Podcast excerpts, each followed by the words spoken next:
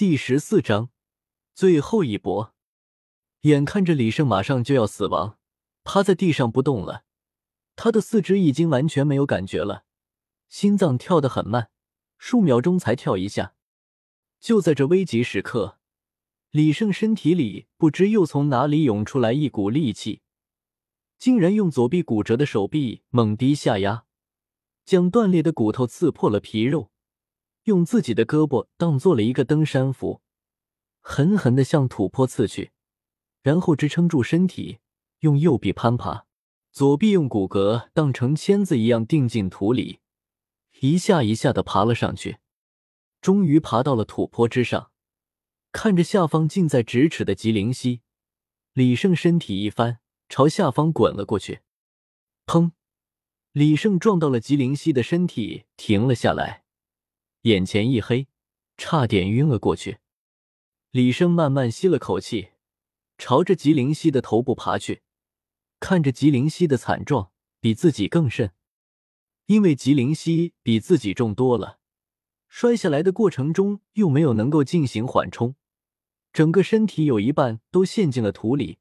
刚刚李胜爬行的土坡就是吉灵溪撞击出来的泥土，身上的尖刺被活生生的顶进了身体之中，四肢扭曲的不成样子，整个身体都塌陷了下来。李胜挣扎着爬到了吉灵溪的头部，看着口鼻溢血、只有出气没有进气的吉灵溪，李胜的神色慢慢疯狂了起来，大脑却依然保持着冷静。若不是这吉灵溪死追不放，我也不可能落入这步田地。李胜想到：“你将我逼入死路，可现在你却是我唯一的生机。不论我能不能度过这一劫，你我恩怨皆休。”吉灵溪好像感觉到了什么，费力的睁开眼睛，看到了近在眼前的李胜，嘴巴动了动，想要发出哀鸣声，却根本发不出来任何声音，只有气流冲出血液的咕嘟声。别害怕，李胜召唤出了板砖武魂，很快你就不会痛了。用出了天外飞砖，狠狠的向吉灵溪的耳部砸去，砰砰一下接着一下。吉灵溪突然沉了一下，眼睛失去了生命的光芒。慢慢的，从吉灵溪身上飘出了一个深紫色的魂环。李胜看着这明显超出了自己的承受极限的魂环，默默的伸出了右手。是生是死，在此一搏！啊！好像岩浆一样炙热的能量涌进了李胜那破烂不堪的身体。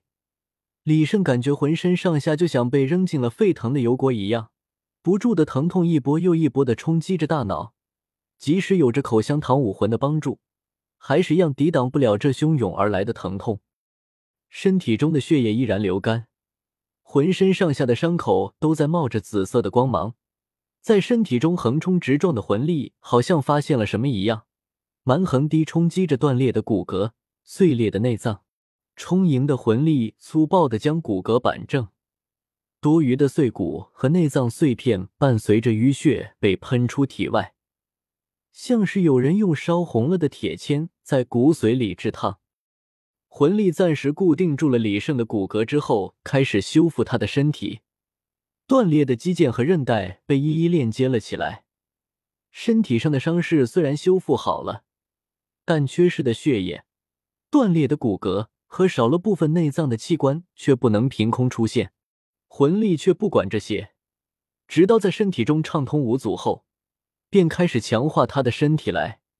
只见李胜的身体竟被充盈的魂力长得慢慢鼓胀了起来，好似下一刻就要爆掉似的。身体的情况还在其次，意识海中的情况才真正的危急。只见一个深紫色的魂环向着李胜的板砖武魂缓缓的套去。李胜的武魂板砖却根本承受不住这千年魂环所带来的庞大压力，在魂环的压迫下卡卡作响，好似下一刻就要碎掉一样。不是好像要碎掉，是已经开始碎裂了。李胜的板砖武魂竟然在向下掉落碎块，落下来的碎块好似荧光一般消散了。来自于灵魂深处的剧痛瞬间侵占了李胜的整个大脑。这下李胜彻底承受不了了。就在李胜坚持不住要就此昏迷的时候，李胜意识海中占据了另一个角落的口香糖武魂突然发威了。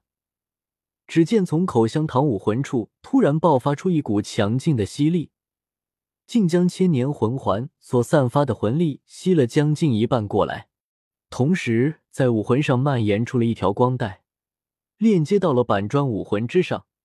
板砖武魂上纵横交错的裂纹竟在缓缓愈合着，经历了破碎，新生的板砖武魂显得更加坚韧了，质地又发生了改变。